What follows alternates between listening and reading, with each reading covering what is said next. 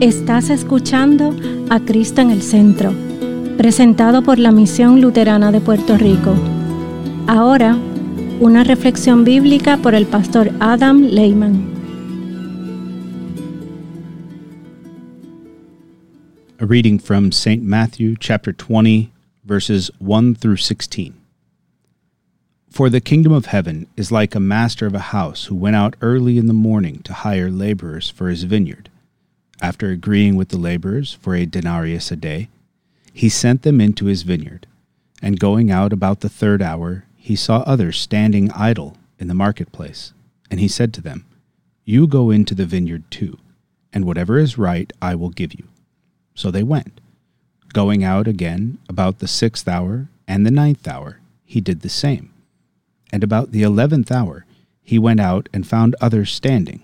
And he said to them, why do you stand here idle all day? They said to him, Because no one has hired us. He said to them, You go into the vineyard too. And when evening came, the owner of the vineyard said to his foreman, Call the laborers and pay them their wages, beginning with the last up to the first. And when those hired about the eleventh hour came, each of them received a denarius. Now, when those hired first came, they thought that they would receive more. But each of them also received a denarius. And on receiving it, they grumbled at the master of the house, saying, These last worked only one hour, and you have made them equal to us who have borne the burden of the day and the scorching heat. But he replied to one of them, Friend, I am doing you no wrong. Did you not agree with me for a denarius? Take what belongs to you and go. I choose to give to this last worker as I give to you. Am I not allowed to do what I choose with what belongs to me? Or do you begrudge my generosity? So the last will be first, and the first will be last.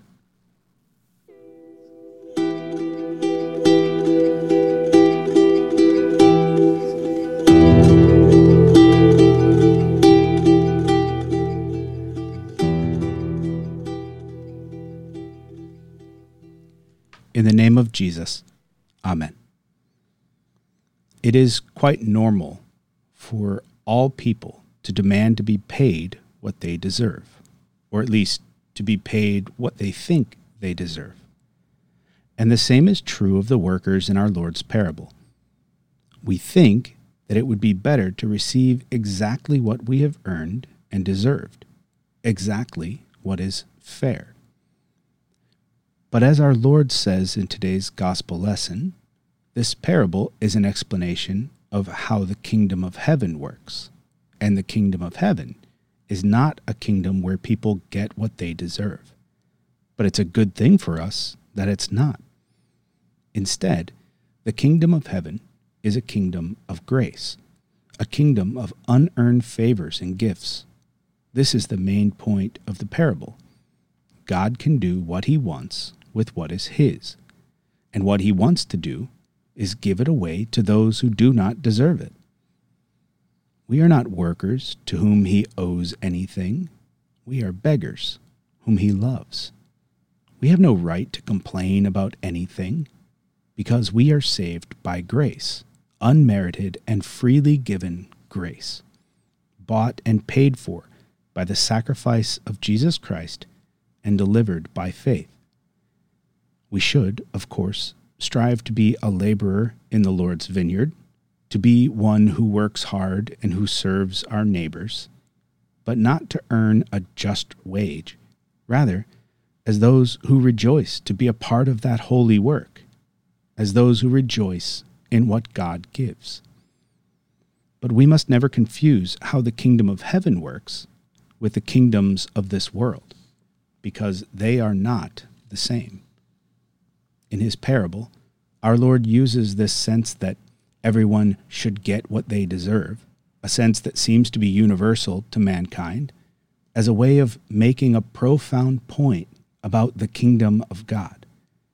Consider the murmuring of the workers at the end of the parable when they discover that the workers who worked only one hour receive the same wages as those who worked all day, they say, You have made them equal to us.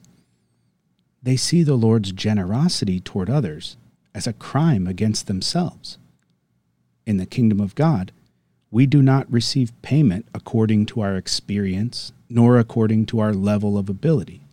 Rather, we receive payment according to the generosity of the master of the vineyard. If we were to be paid fairly for what we deserve, the word of God revealed to St. Paul is clear. The wages of sin is death. Fortunately, we are not paid according to what we have earned, but rather according to righteousness. Again, fortunately, not according to our own righteousness but according to the righteousness that we have received as a gift, the righteousness of Jesus Christ. Because the Lord is merciful and generous, we receive a much higher wage than we deserve. Because we deserve death, but we receive life. We deserve hell, but we receive paradise.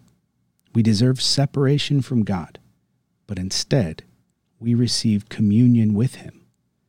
The Lord is merciful, even to sinners like us. We should rejoice when our Lord shows such generosity, not only to us, but also to others. We should desire that all, even those who have worked only a little, would receive all of the Lord's mercy. As the psalmist asks, If you, O Lord, should mark iniquities, O Lord, who could stand? Instead of resenting those who may have been forgiven of even more than we have, and instead of seeking recognition for our deeds by expecting a reward for what we have done, we should rejoice that we have not been treated fairly, that we have not been truly rewarded according to our deeds, that we have not been given the just wages for our sinful nature. But we are given a gift a compensation based on mercy and charity instead of what we deserve. Because we all know what we deserve, and we all know what we have been given. The Lord's parable is a metaphor for how salvation works. Instead of a denarius, a day's wages, we have been given the gift of redemption.